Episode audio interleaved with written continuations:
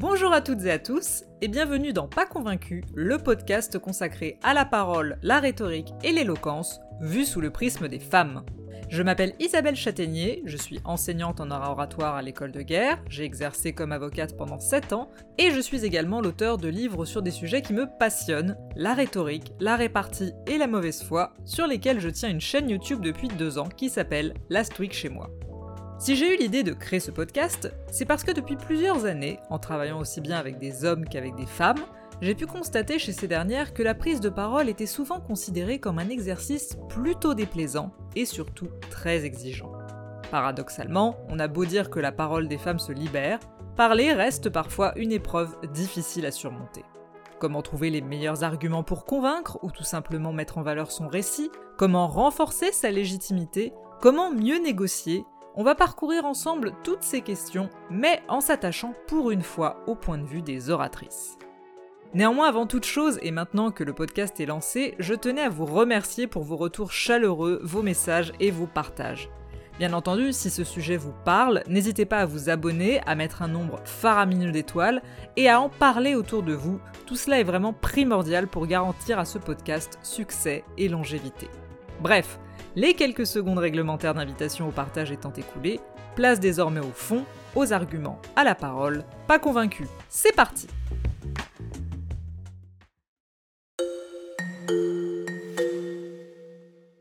Dans cet épisode, on va aborder l'un des points décisifs de l'exercice de conviction. De ce qui est censé faire toute la noblesse des arts oratoires, l'argumentation. Cet épisode très important à mes yeux a une ambition clairement établie vous donner des clés pour vous permettre de construire une argumentation efficace et victorieuse. Et le point de départ un peu surprenant de cette réflexion que je vous propose, c'est le suivant. Nous sommes le 3 mai 2017 dans les gigantesques studios de tournage de la Plaine Saint-Denis. Face à face et devant 14 caméras, deux candidats qualifiés pour le second tour de l'élection présidentielle s'affrontent autour d'une table mesurant très précisément 2,50 mètres. 16,4 millions de téléspectateurs attendent devant leur écran le coup d'envoi d'une confrontation qui s'annonce explosive. Et pour cause. À la droite de l'écran, Emmanuel Macron. Et à gauche, une femme bien connue du monde politique, censée être rompue à l'exercice du débat. Et cette femme, c'est Marine Le Pen. Marine Le Pen est peut-être un cas à part parmi les oratrices que l'on a l'habitude de fréquenter dans ce podcast car dans son propre camp, la question de sa légitimité à pouvoir s'exprimer en public ne s'est jamais vraiment posée.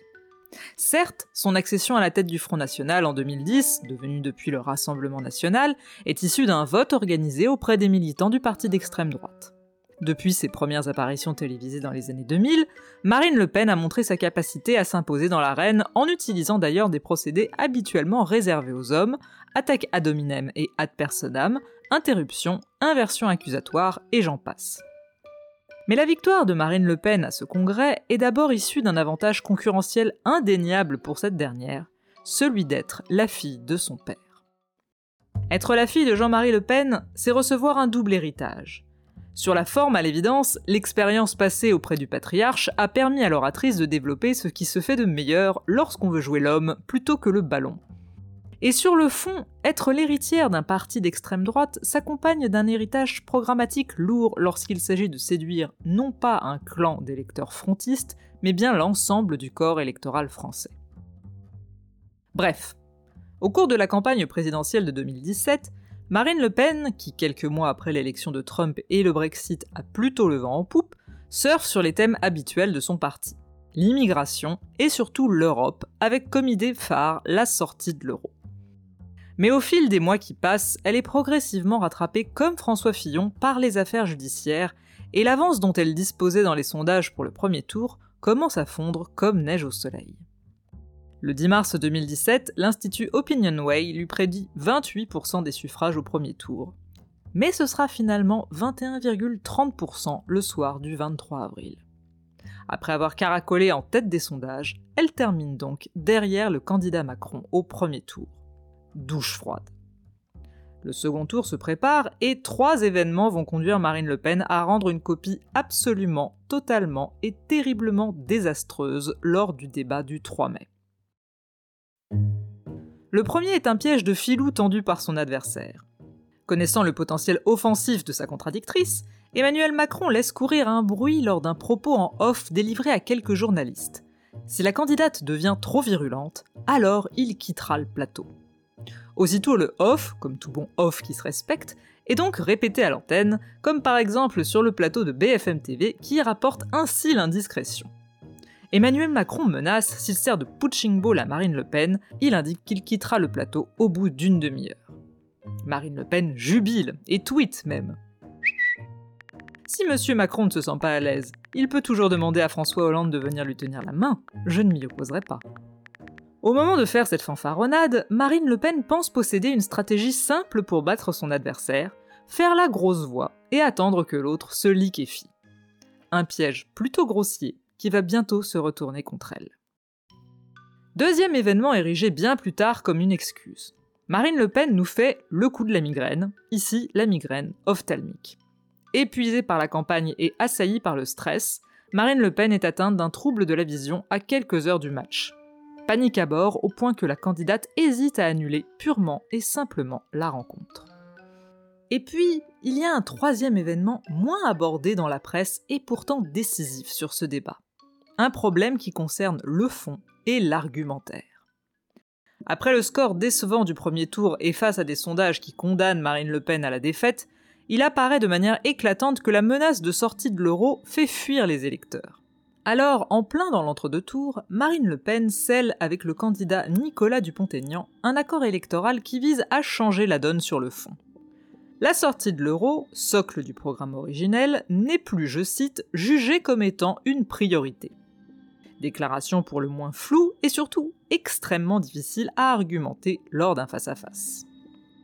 Le débat commence et Emmanuel Macron s'avère finalement très loin de refuser le combat face à une contradictrice à l'agressivité mal dosée.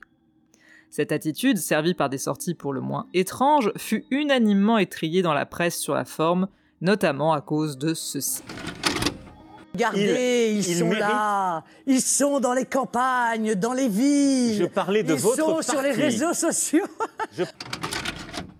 Mais si la forme du débat fut l'objet de nombreuses attaques, le problème de Marine Le Pen fut aussi et d'abord un problème de fond. Prenant l'ascendant sur son opposante, Emmanuel Macron a pu jouer au rôle du professeur, en prenant un malin plaisir à souligner l'impéritie de son adversaire sur la question centrale de la sortie de l'euro. Extrait. On sort ou pas de l'euro Il faut retrouver On notre. revient au franc ou pas Il faut retrouver notre monnaie nationale. Donc on revient au franc. C'est essentiel. Essentiel.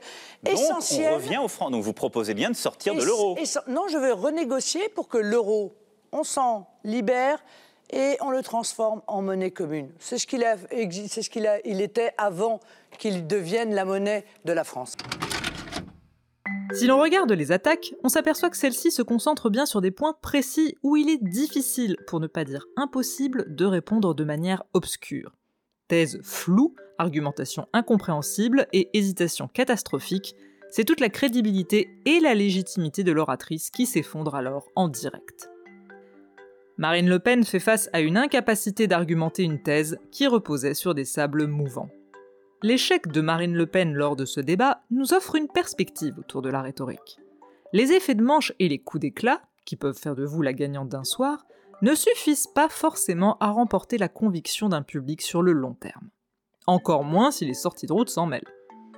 Alors, la question mérite d'être posée. Comment faire pour bâtir une argumentation solide et efficace?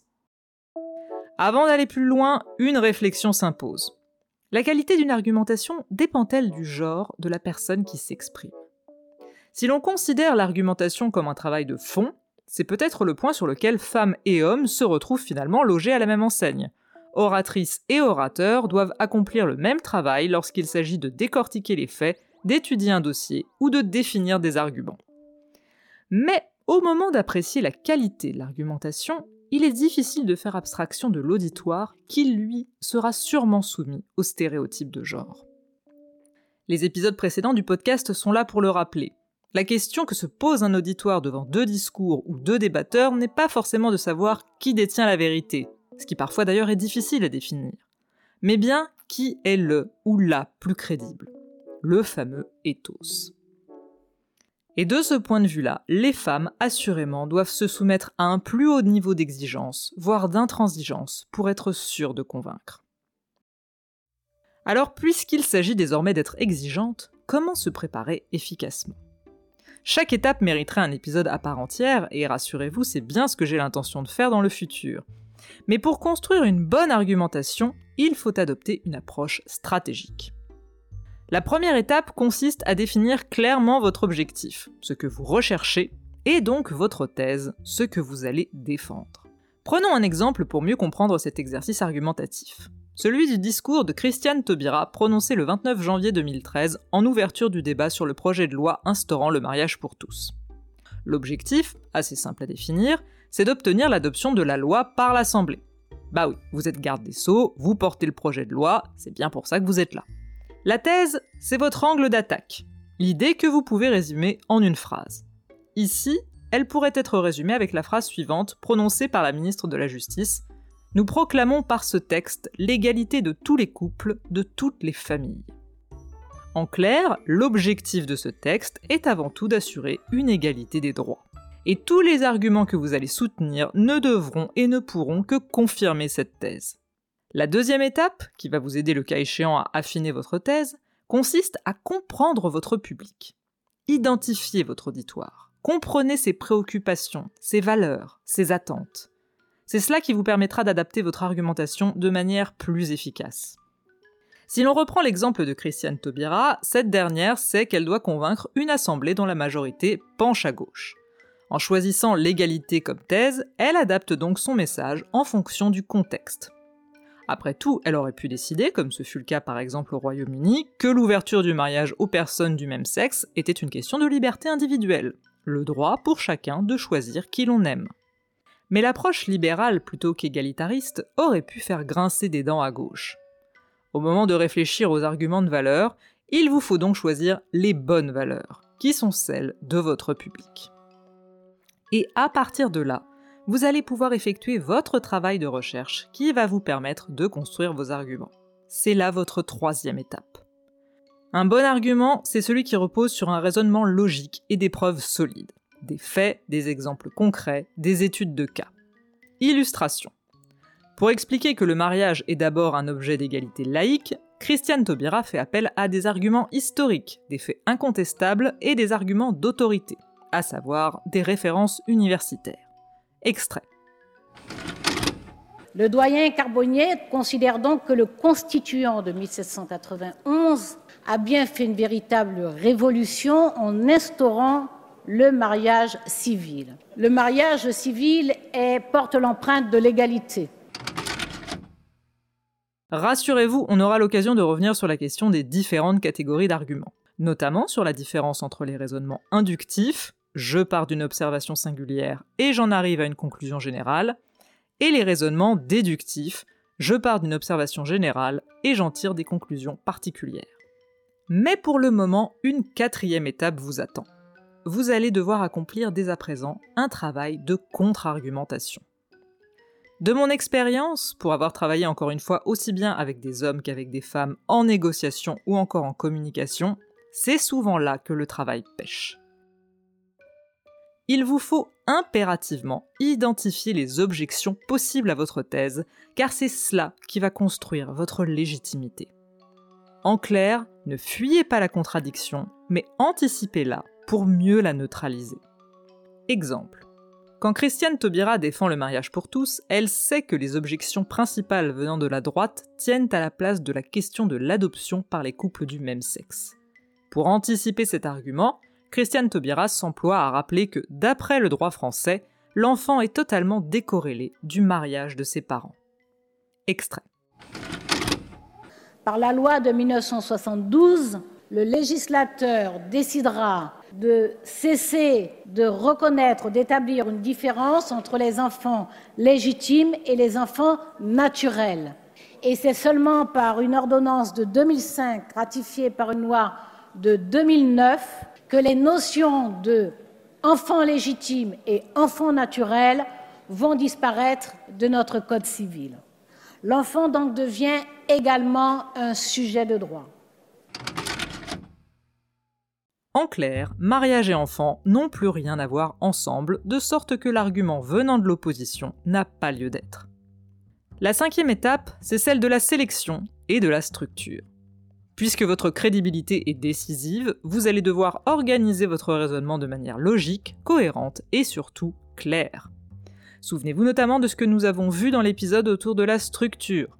Pour que l'argumentation soit gagnante, il faut que chaque point de votre discours, de l'accroche jusqu'à votre péroraison, contribue à soutenir votre thèse.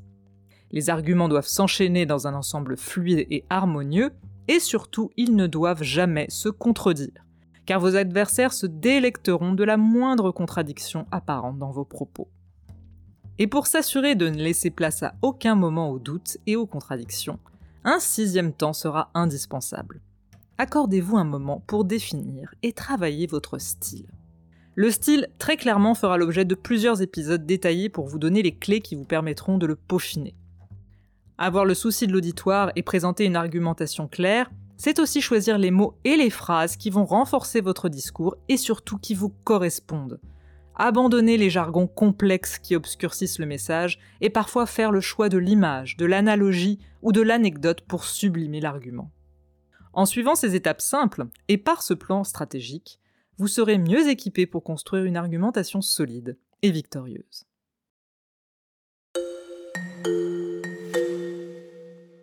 En conclusion de cet épisode, retenez bien ceci.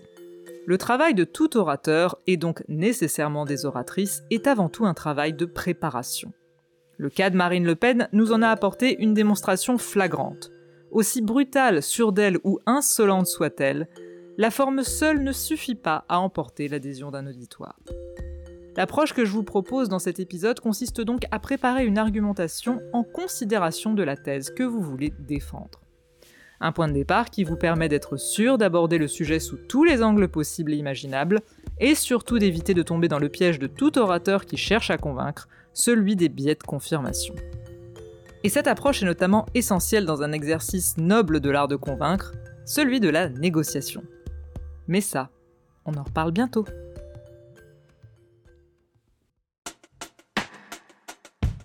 Si ce podcast vous intéresse, si vous avez envie de vous perfectionner dans les arts oratoires, n'hésitez pas, n'hésitez plus et abonnez-vous à ce contenu. N'hésitez pas à mettre toutes les étoiles possibles et imaginables, c'est extrêmement important pour la suite et pour le référencement. Et enfin, si la rhétorique, la parole, l'humour et la mauvaise foi vous intéressent, n'hésitez pas à vous abonner à ma chaîne YouTube associée au programme Last Week chez moi ou à me suivre sur Instagram. Pour rappel, je suis Isabelle Châtaignier. Et en attendant, on se dit à la semaine prochaine pour de nouvelles aventures oratoires. Et d'ici là, portez-vous bien.